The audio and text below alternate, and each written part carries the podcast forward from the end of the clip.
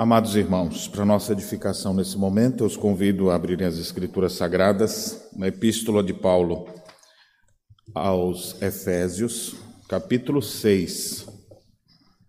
Efésios, capítulo 6, onde farei a leitura dos versos de 10 a 20. Efésios, capítulo 6, versículos 10 a 20, a palavra de Deus diz assim: Quanto ao mais, sede fortalecidos no Senhor e na força do seu poder. Revesti-vos de toda a armadura de Deus para poderdes ficar firmes contra as ciladas do diabo. Porque a nossa luta não é contra carne e sangue, e sim contra principados e potestades, contra os dominadores desse mundo tenebroso, contra as forças espirituais do mal nas regiões celestes. Portanto, tomai toda a armadura de Deus, para que possais resistir no dia mau, e depois de ter desvencido tudo, permanecer inabaláveis.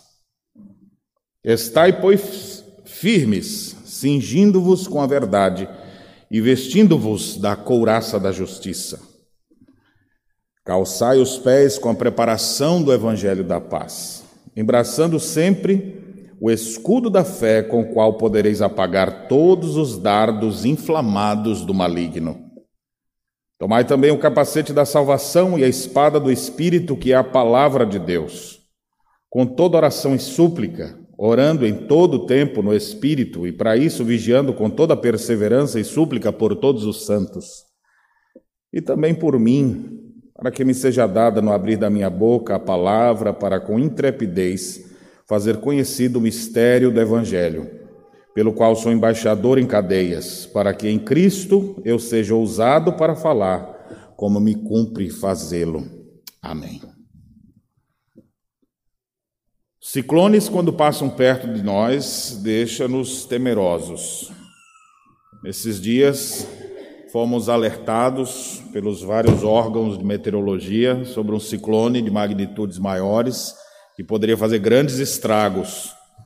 E a gente sabe que é assim mesmo. Telhados são arrancados, casas são destruídas, muitas vezes até pessoas morrem Nessa semana, um dos furacões em outra parte do mundo já tem mais de 60 vítimas. Furacões vêm, ventos vêm, tempos difíceis vêm sobre nós. E eu gostaria de falar sobre isso, porque é possível que você esteja enfrentando tempos difíceis, tempos complicados. Parece que os ventos andam soprando mais forte do que costumam e ter arrancado muita coisa. O que fazer nessas horas? Lendo o livro de Jó, fico impressionado com o que aconteceu e a forma como a Bíblia relata. Jó é descrito na Bíblia pelo autor, possivelmente Moisés, e pelo próprio Deus no registro, dizendo: Meu servo Jó, homem íntegro, reto, temente a Deus e que se desvia do mal. Era um homem rico, abastado, Vivia bem ele, sua esposa, seus filhos, seus dez filhos. Vivia em perfeita harmonia. Preocupava-se com cada coisa. Será que meus filhos fizeram aprontar alguma coisa? Vou santificá-los. Acordava de madrugada para orar por eles e interceder por eles. Vivia com grande respeito naquela sociedade da época. As pessoas o consideravam em alta estima pela sua sabedoria, pela sua integridade, por aquilo que ele era. Mas a Bíblia diz que um dia, num dia qualquer, veio um servo correndo até ele e falou: Meu senhor Jó, a gente estava todo mundo no campo, veio um povo inimigo e levou tudo que o senhor tinha, só eu sobrei e escapei. Esse nem terminou de dizer escapei, Senhor Jó, vem outro. Estávamos em um lugar, aconteceu isso, roubaram todas as tuas juntas de, de jumenta, de camelo que o senhor tinha, levaram tudo. Quando falou tudo, Senhor Jó, aparece outro de cá. E vai surgindo assim, um atrás do outro. Falava esse ainda quando chegou. até que chega a pior das notícias. Teus, teus dez filhos estavam todos reunidos na casa do primogênito, e veio um vento, e o vento não bateu de um lado, não, bateu dos quatro lados da casa, e a casa caiu e morreram todos, só eu escapei para vir aqui te trazer a notícia. Você já parou para pensar um momento onde chegam notícias ruins de todos os lados? Prejuízos financeiros, destruição das suas propriedades, doença, morte na família, começa a vir um do lado do outro, qual que é o pior desses? Pior geralmente é aquele que você está sofrendo, porque esse é o que está doendo mais. Mas os problemas, quando surgem, surgem de uma vez só. Naquele momento, Jó, sem saber o que estava acontecendo, teve uma atitude. Jó se prostrou diante de Deus e disse: Nuvem esse mundo, nu voltarei. Deus deu, Deus tomou, bendito seja o nome do Senhor. E Jó não pecou contra Deus. Eu fico pensando se você teria a mesma atitude de Jó. Quando chega o dia mal, quando chega essas más notícias de todo lado, como é que você reage? Como é que você lida com isso? Jó estava ali agora. Perdeu tudo no momento. Chegou as notícias de todas as tragédias de sua vida. Tudo está perdido. O que fazer agora? Ele se prostra e adora a Deus, porque o seu Deus não lhe foi tirado. Depois disso, a gente sabe, pela narrativa bíblica, Jó, enquanto está vivendo isso aqui, ele não sabe de nada do que está acontecendo. Mas houve uma trama no mundo celestial, Satanás se apresentou diante de Deus e Deus se gabou diante de Satanás do seu servo Jó. Está vendo, Satanás? De onde é que você vem? E ele, de rodear a terra e passear por ela. Você que fica passeando muito, viu? Cuidado aí. Satanás então se apresenta e Deus se gaba. Está vendo, meu servo Jó? Homem, o próprio Deus diz: homem íntegro, reto, temente a Deus que desvia do mal. Ele fala, claro, o senhor dá tudo para ele. Deixa ele ser nada para ver se ele não blasfema na tua cara. Aí Deus, então, tá bom, vai lá, pode mexer nele lá. Só não mexe nele mesmo, mas as coisas dele pode tirar. E aí você vê o poder de Satanás, né? Olha a fúria de Satanás. Deus botou o limite até aqui, ele vai até aqui. E ele destrói tudo que ele pôde, num momento, enquanto falava o outro, o outro, intensamente ele veio contra Jó. Aí vai Satanás lá de novo. Aí Deus se gaba de novo. Ué, tu não disse? Olha lá. Continua me servindo, ainda que eu tenha feito ele passar por isso sem, sem nenhuma razão. E aí Satanás, ardiloso como mulher próprio, fala. eu não sei se a risada do capeta é assim, viu? Mas ele, Satanás, e fala: toca na pele dele, tira a saúde dele para ver se ele não blasfema na hora. Aí tu vai ver quem ele é. Deus então disse: você pode mexer na saúde dele, só não lhe tira a vida. Então Satanás vai até o limite. Botou doença em Jó, da, do fio do cabelo à, à planta do pé era só ferida, úlcera. O homem abria a boca, ele mesmo diz, o bafo dele era a coisa mais fedida que existia. Ele estava todo tomado de doenças. E mesmo assim se manteve firme. Você faria isso? O que fazer nessas horas? Quando parece que tudo conspira contra você. Bem, o que eu quero tratar é exatamente sobre isso, porque nesse texto o apóstolo Paulo fala sobre esse dia mal. E o que é o dia mal? O dia mal não é um dia de 24 horas, é um período de tempo em que Satanás e seus demônios investem intensamente contra a vida do povo de Deus. Isso pode acontecer sobre um grupo ou sobre indivíduos. Quem sabe ao, ao, falar isso aqui, você deve estar lembrando da sua vida e falou, pastor, já passei por um negócio desse, eu sei como é que é esse negócio. Não foi no nível Jó, nível elevado, foi um nível mais fácilzinho assim que eu passei, mas foi duro para mim também. Veio um problema de um lado, problema do outro, problema do outro, meu Deus do céu, não tem mais o que acontecer de ruim, e acontece. Você já passou por uma situação dessa? De três, uma. Ou você já passou e sabe do que eu estou falando, ou você está falando, ou você está passando e sabe direitinho que está recente na sua vida agora, pastor, eu estou vivendo dias assim.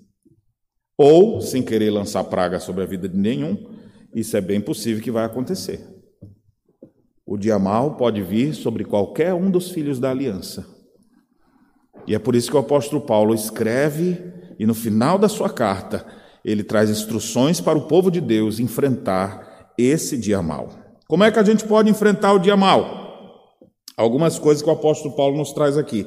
Eu não vou poder detalhar todos os aspectos dessa perícope por causa da nossa proposta nesse culto especificamente, mas eu gostaria que a gente pudesse tirar algumas lições e que você pudesse atentar para essas verdades bíblicas, porque eu sei que você pode também enfrentar um dia mal ou está passando por um desses. Como enfrentar o dia mal? Primeira coisa que o texto nos diz é assim: quanto ao mais, fortalecei-vos no Senhor e na força do seu poder. E ele fala que a gente tem que se revestir da armadura de Deus para ficar firme contra as ciladas do diabo. Observe, o caso de Jó ilustra bem isso.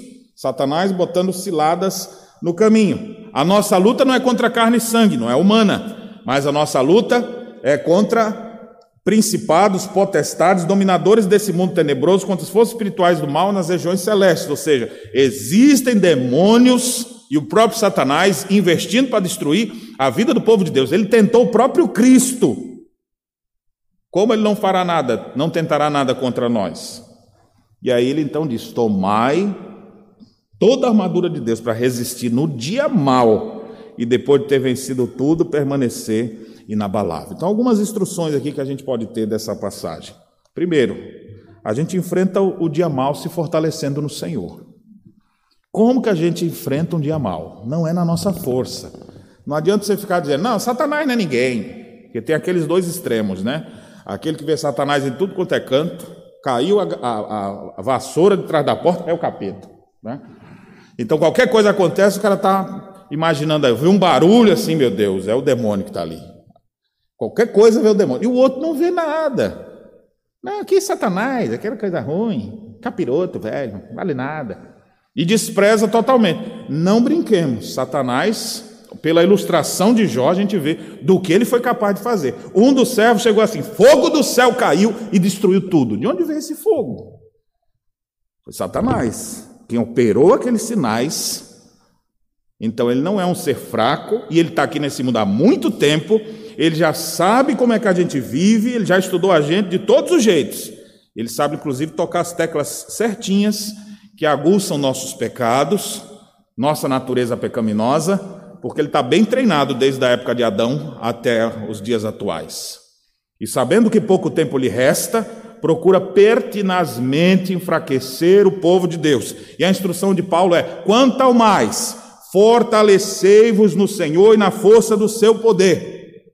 O que é interessante é que o verso 10 começa assim, quanto ao mais, já trazendo o contexto maior do que ele vinha falando. A Epístola aos Efésios tem a primeira parte, capítulos 1, 2 e 3 mais teórica, capítulos 4, 5 e 6 mais prática, capítulos 4 a 5 nós temos até o 6, 9, nós temos aquele falando sobre a importância da santificação, de se despir do velho homem, de se revestir do novo homem, de ter uma vida com Deus. Ele fala de ser cheio do Espírito Santo.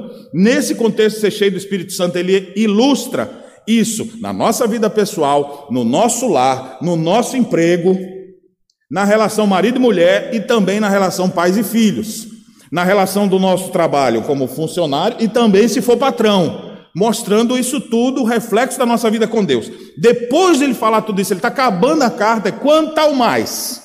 Ou seja, tem mais coisa para falar assim, de forma geral, não é específica, assim, tipo marido e mulher, é, funcionário e patrão, em relação à amargura, em relação à cólera, em relação à, palavra da boca, a palavra torpe. Não, ele não está específico. Quanto ao mais, agora ele vem numa generalização, dizendo: Fortalecei-vos no Senhor na força do seu poder, porque a nossa batalha vai ser espiritual, conforme ele vai dizer à frente. Você precisa se fortalecer espiritualmente, e o detalhe aqui é que você não se fortalece no dia da batalha. Por que, que a gente vê um monte de gente caída hoje em dia? Por que, que tem um monte de gente prostrada, sem força para prosseguir, sem coragem para caminhar, sem energia espiritual nenhuma? Vive arrastado, vive mendigando espiritualmente.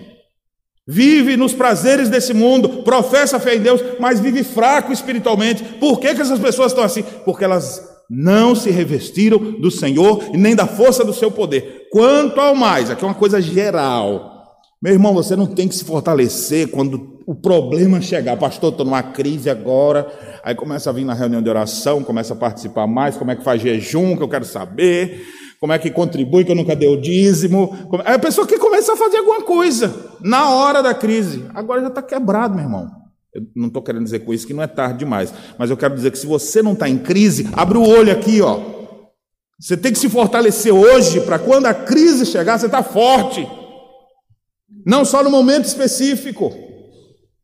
A, a, a, instrução começa geral. Quanto ao mais, irmãos, ó. Últimos conselhos, apóstolo Paulo. O que, que você me diz aí? É, olha, irmãos, se fortaleçam, porque Satanás vai atacar qualquer hora dessa.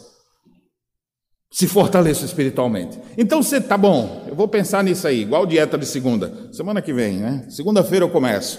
Não, você tem que se fortalecer hoje para você conseguir enfrentar essa batalha.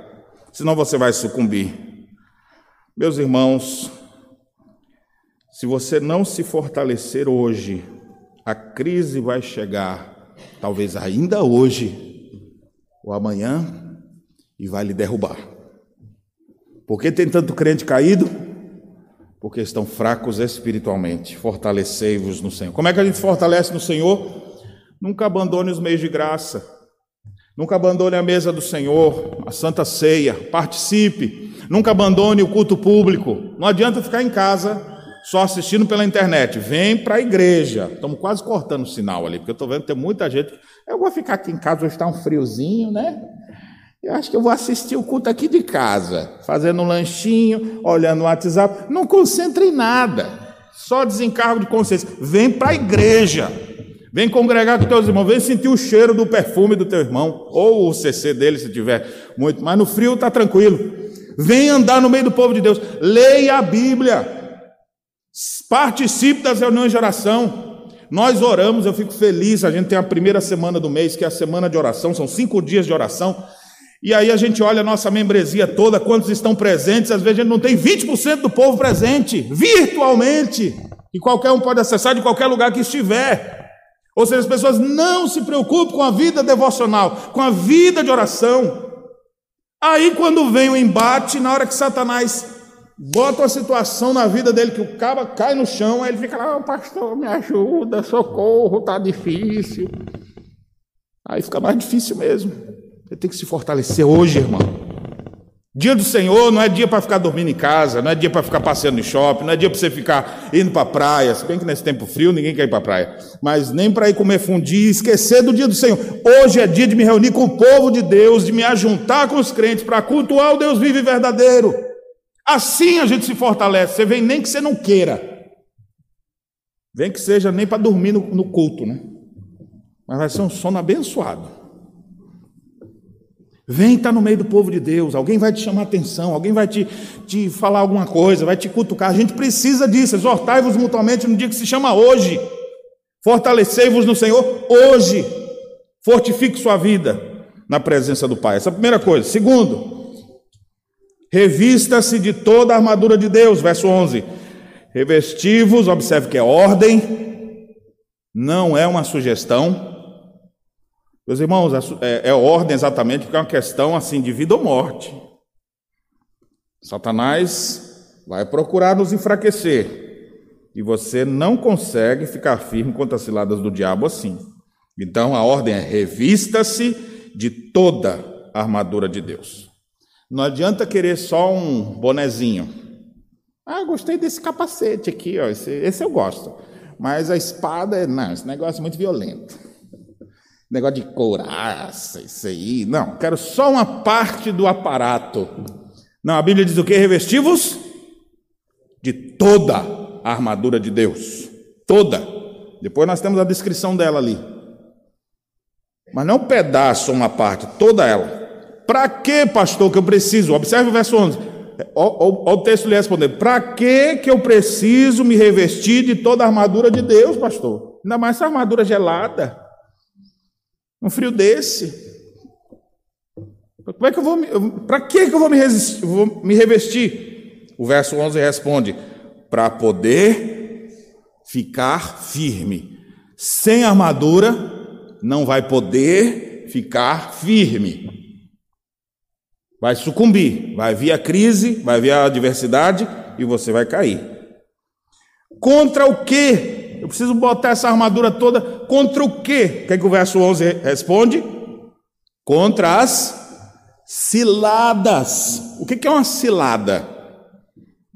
Cilada é mais ou menos assim, aquele negócio quando você vai caçar, você bota um negocinho assim, bota uma comidinha, ou mais comum que você não vai caçar, né, mas você bota catar rato no quintal. Aí tem aquela ratoeira, bota um queijo bem cheiroso, aí deixa lá assim, armado com jeito para não arrancar o dedo, aí pendura lá. Aquilo ali é uma armadilha, uma cilada. O, o, o ratinho, hum, né? Queijinho especial. Aí ele vai lá com tudo, quando ele está degustando, pá, o negócio nele derruba. Isso é uma cilada. As ciladas do, do para animais, às vezes, é uma, um laço que fica ali. Aí quando ele encosta e passa por ali, aquele negócio puxa ele, ele fica agarrado. Se pegar pelo pescoço, já mata ele ali, naquele momento. Ou um buraco coberto.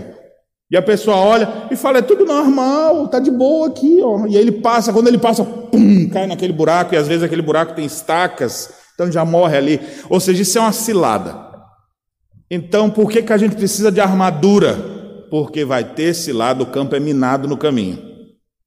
Como é que eu vejo hoje os crentes? Uns faltando a perna, uns faltando o ouvido, porque a bomba estourou e ensurdeceu o lado, uns sem visão, porque o negócio explodiu nos olhos e agora não consegue enxergar mais, uns sem mão, uns sem braço, mas tem um monte de gente assim, arrebentada, por quê? Porque caiu em ciladas do diabo. Então o texto diz: revestivos de toda a armadura de Deus para poder ficar firme contra as ciladas. E as ciladas de quem que é? Olha o texto que, é que ele diz: contra as ciladas do diabo. O diabo vai botar laço no seu caminho, vai botar armadilha no seu caminho, vai botar situações para fazer você cair. E tudo que ele quer é ver um filho de Deus caído, enfraquecido sem o seu potencial de ser luz no mundo, você ficar com sua luz jogada para baixo, assim, iluminando só os próprios pés. Aí Satanás diz: está ótimo assim. Eu não posso levar ele para o inferno, né? Ele tem a marca do sangue do cordeiro sobre ele, mas se eu puder pelo menos impedir a ação dele, conseguir neutralizá-lo para que ele não avance, está ótimo. E Satanás faz isso como? Armando ciladas. E a gente vai caindo, feito um ratinho, indo atrás do queijinho e sendo destruído, ou, não a destruição que eu me refiro aqui à condenação do inferno, mas o enfraquecimento espiritual que faz a gente não ter um cristianismo que impacta a vida de ninguém, a gente viver de forma que muitas vezes até se questiona se realmente é um cristão autêntico, vivendo no mundo apenas de passagem. E aí ele explica no verso 12 por que, que a gente tem que se revestir da armadura de Deus. E o verso 12 diz que a razão é porque a nossa luta não é. Não adianta botar um 38 na cintura. Você não vence isso. E aqui ele dá uma dimensão maior. O pessoal, para que essa armadura? Para ficar firme. Firme contra o quê? A cilada. Cilada de quem? Satanás. E como assim? A nossa luta não é contra carne e sangue, e sim contra principados, potestades, Satanás e toda a sua corja eles vão procurar de todo jeito destruir sua vida. Entendeu, irmão? É, é, é, é mesmo, pastor? E, e ele vem assim para arrebentar com a gente? E, e, e, ele, é aquela sombra que às vezes a gente vê, não, isso aí é, é pintura. Isso aí é, é, é filme de terror. Satanás, ele vai procurar sempre se apresentar de forma dissimulada. A nossa luta geralmente é contra carne e sangue. O que é carne e sangue? Isso aqui, ó, é contra a pessoa. Você fica bravo com seu chefe. Ah, chefe miserável. Ó oh, Senhor, queima ele, Senhor. Não é seu chefe, filho. Ele é só o, o dono do ventríloco ali. O seu chefe é só o boneco mexendo, mas tem uma mão que está fazendo assim com ele. Tem alguém atrás. E eu não estou dizendo que ele está possuído por Satanás. Às vezes pode ser um crente, como um apóstolo. E aqui eu não estou falando de Judas, porque Judas, Satanás entrou mesmo. Estou dizendo do, do crente, Pedro, que um momento fala uma expressão e Jesus fala: Não foi carne e sangue que te revelou, Pedro, mas o Espírito Santo. O homem acabou de ser usado pelo Espírito Santo. Obrigado, Jesus. Mas Jesus, eu devo ir para a cruz. Vou morrer, mas ao terceiro dia ressuscitar. Que é isso, Jesus? Ele já está se sentindo cheio do Espírito, né? Que é isso, Jesus? Você não vai para a cruz? Deixa de conversa em nome de Jesus. Nada disso. E aí Jesus olha para ele: arreda Satanás. Ou seja, Cristo tinha plena consciência de que não era uma conversa com Pedro. A gente tem que se revestir de armadura espiritual, porque a nossa luta não é carnal, não é contra o fulaninho, não é contra aquela pessoa, não é contra o irmãozinho da igreja, não é contra a pessoa da sua casa. A briga não é entre marido e mulher, sua briga não é com seu pai, com sua mãe, não é com seu filho.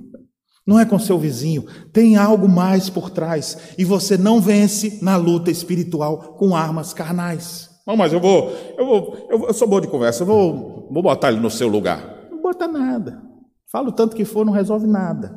Só endurece mais. A nossa luta é espiritual. E Cristo é poderoso para nos ajudar nessas lutas. Então nós temos aqui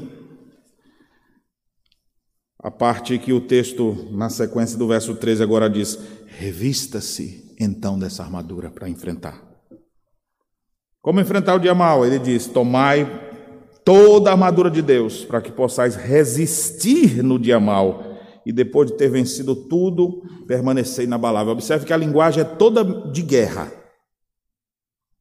Tome a armadura, resista, a ideia de resistência. Não abandone as trincheiras, permaneça firme.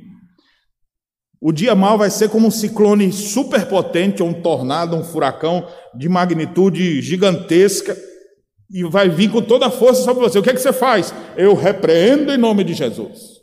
É assim? Como é que eu resisto no dia mal? Senhor, sou eleito do seu sou presbiteriano do Brasil. Isso não vem sobre a minha vida. Não aceito. É assim?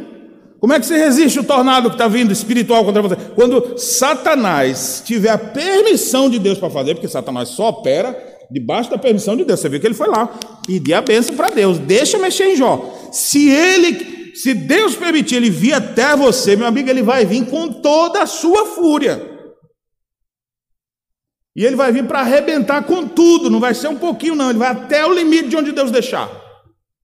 E quando vier, o que, que você faz, meu amigo? Você tem que se agarrar em alguma coisa que seja mais forte que você, para que o vento lhe leve, você vai ficar aqui assim pendurado, com as pernas voando assim, e você se segura, o vento vai passar, mas você se segura ali, resista. É interessante que o texto não diz assim: amarre o capeta, brigue com ele. Nossa luta não é assim. A gente se agarra a Deus, com a armadura de Deus, e a gente está ali, ó, fica firme. O vento soprando em você, como é que eu vou ficar firme em mim mesmo? Se agarra naquele que nunca cai. A rocha segura que é Cristo Jesus. Se agarra com ele e você está ali firme, você vai batalhar então dessa maneira, resistindo, fazendo resistência. E fazer resistência é sofrer, viu? Fazer resistência é ficar aguentando. Você está aqui com seu escudo e o inimigo batendo em cima. Você, pá, e o escudo está amassando, e deu uma batida na sua cabeça aqui. E você continua ali. E, e ele está batendo e você segura. Se sustenta, fica firme, não corre. Tem gente que na hora da crise fala: ah, quer saber de uma, esse negócio de ser crente já não é mais para mim. Depois que eu comecei para a igreja, as coisas parecem que pioraram.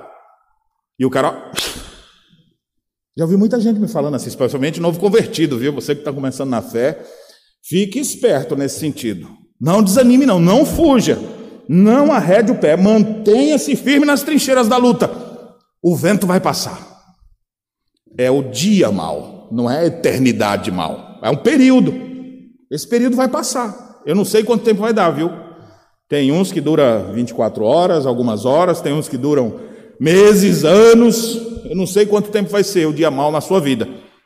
Mas você precisa se se colocar na posição de batalha. Resista. Como? Usando a armadura. Resista Tome toda a armadura de Deus para que você possa, ou seja, pode ser traduzido aqui também assim, para que você consiga resistir e depois de vencer tudo, ou seja, é batalha mesmo, você vai enfrentar isso, vai, vai ver uma coisa, vai lidar com outra, vai situar uma situação, resolve uma, resolve outra, vai passar isso tudo e você vai permanecer inabalável. Inabalável aqui não é igual ao Superman. Você sabe como é o Superman, né? O pessoal começa a dar tiro nele, ele tchum, tchum, tchum, né? Pim, pim, pim. Nós somos assim, nós vamos levar as flechadas e aí nós vamos estar sorrindo assim, dizendo: Estamos firmes, irmãos. Ai. E você vai sair, né? Quando você vira as costas, as flechas, tudo nas costas aqui enfiado. Vai ficar dolorido, mas não vai cair. Mas não é assim, tipo, é nem sentir nada.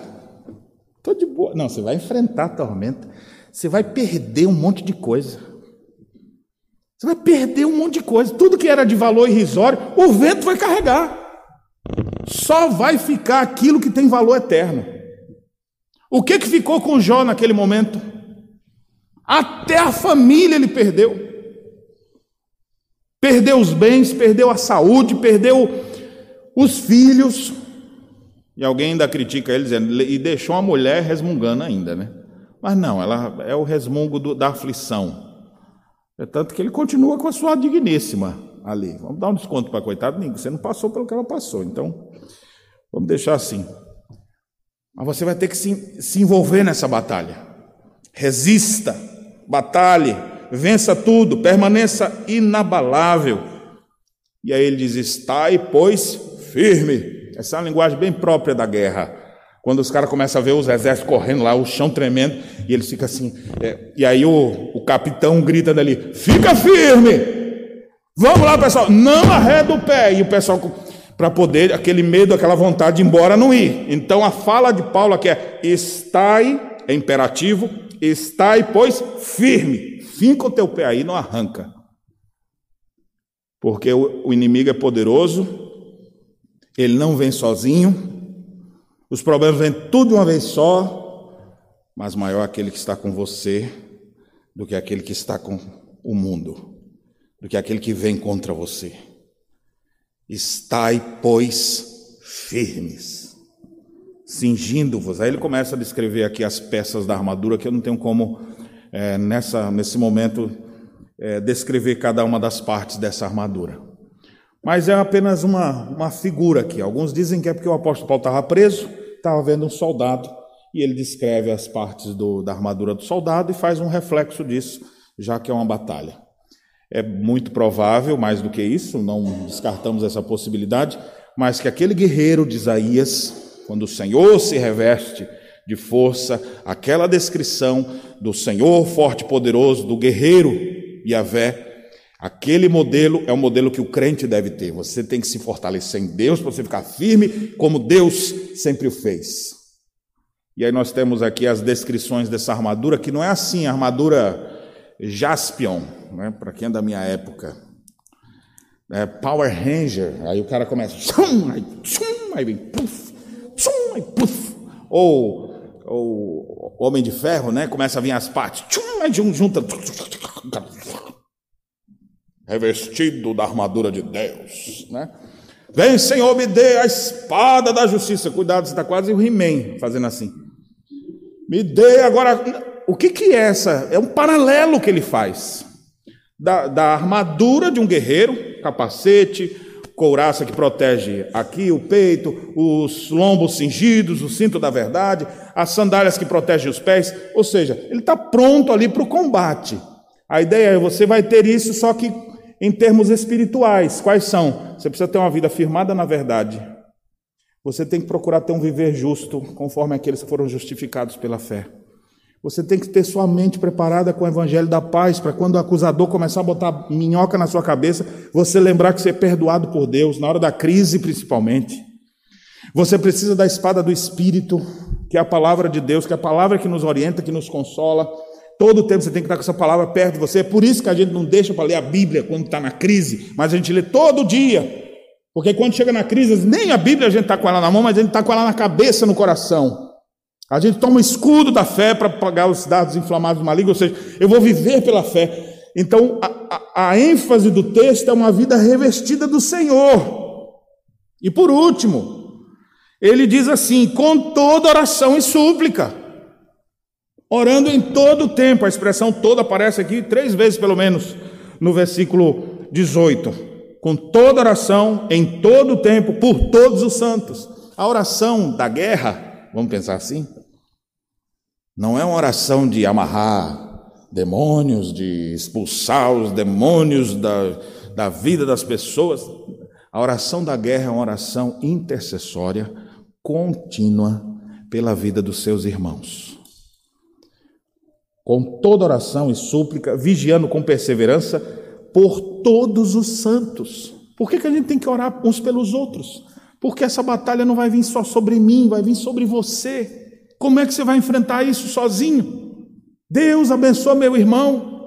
Deus abençoa minha irmãzinha que está assim. Deus abençoa aquela pessoa que está naquele momento. A gente tem que orar em todo o tempo e por todos os crentes. É assim que Deus ordena em Sua palavra. E o apóstolo Paulo o grande missionário de todos os tempos, orem por mim.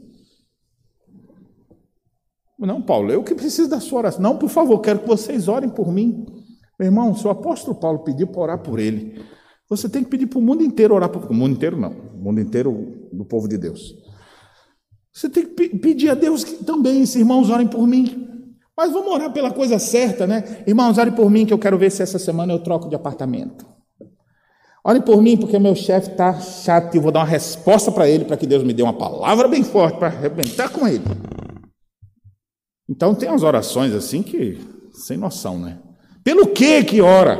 Ore por mim também, ore por todos os crentes e ore por mim para quê? Para que me seja dada, no abrir da minha boca, a palavra para com intrepidez fazer conhecidos os mistérios do Evangelho. Vamos orar pelos nossos irmãos, nós estamos em batalha. Se os irmãos estiverem enfraquecidos e caídos no chão, quem vai pregar o Evangelho? Se os crentes estiverem prostrados, caídos nas ciladas de Satanás, quem vai anunciar a palavra? Então você ora pelo fortalecimento da sua vida, mas você ora pelo fortalecimento dos seus irmãos e você pede à igreja para que ore por você, para que você se fortaleça espiritualmente, para que tenha condição de abrir a sua boca e não falar bobagem, mas falar a palavra de Deus, testemunhar de Jesus Cristo onde você estiver, para que o testemunho de Cristo continue avançando. Por que, que a gente vê gente que às vezes não quer evangelizar? Pode ver, meu irmão, está prostrado.